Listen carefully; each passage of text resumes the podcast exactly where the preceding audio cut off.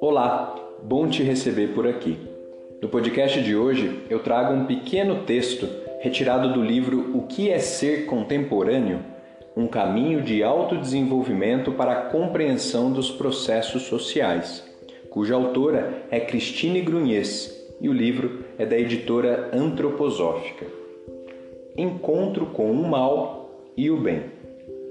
Encontrar o mal e o bem como gestos inerentes nos será possibilitado por uma virada interior. Qualquer um de nós pode detectar em si esses gestos inerentes. Nosso interior foi dotado com a possibilidade da liberdade, a liberdade enquanto processo da emancipação, do libertar-se de rumo à liberdade para algo. Liberdade significa a possibilidade da escolha consciente entre dois gestos inerentes ao mais profundo do meu ser. Esses gestos inerentes não me são estranhos. Eles fazem parte de mim mesmo.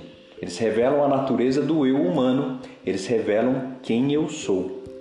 O eu em mim não é o pequeno eu que, como autoconsciência, oscila nas ondas da alma, identificando-se com reações anímicas de toda espécie ou agarrando-se a elas.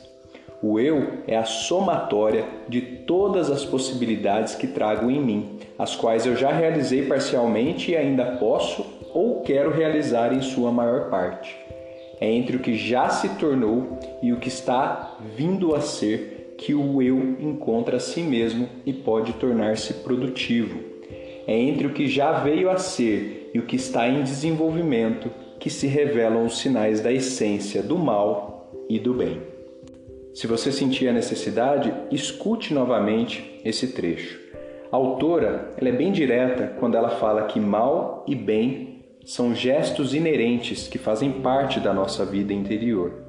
E em busca da evolução pessoal, a gente tem que compreender conscientemente que essas duas energias coabitam a nossa essência.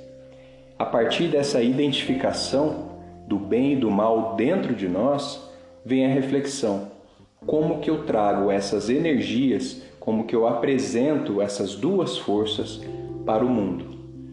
E qual o efeito que isso tem gerado no meio que eu estou, seja em casa, seja no trabalho, seja na sociedade como um todo.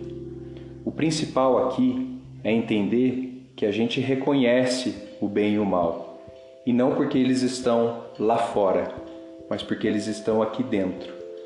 Então, o que fazer com isso? Deixando aí algumas reflexões. Até mais.